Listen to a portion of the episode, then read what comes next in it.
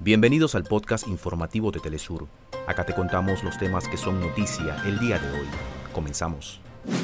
En Brasil, lamentablemente miles de peces fueron hallados muertos en una reserva del río Amazonas por la extrema sequía y las altas temperaturas. El gobierno nacional anunció una fuerza de tareas para hacer frente a la crisis.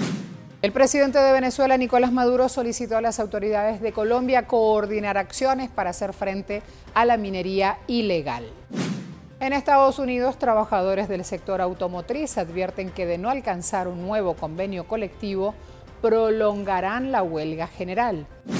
El candidato del Partido Popular, Alberto Núñez Feijó, falló por segunda vez en su intento por ser investido como presidente del gobierno español. Argentina, Brasil, Colombia y Venezuela son las delegaciones que se disputarán las semifinales de la Copa América Futsal Femenina. Y en México, el Museo del Templo Mayor acoge desde este viernes la muestra llamada Expo Madera. Hasta acá nuestros titulares. Para más información recuerda que puedes ingresar a www.telesurtv.net.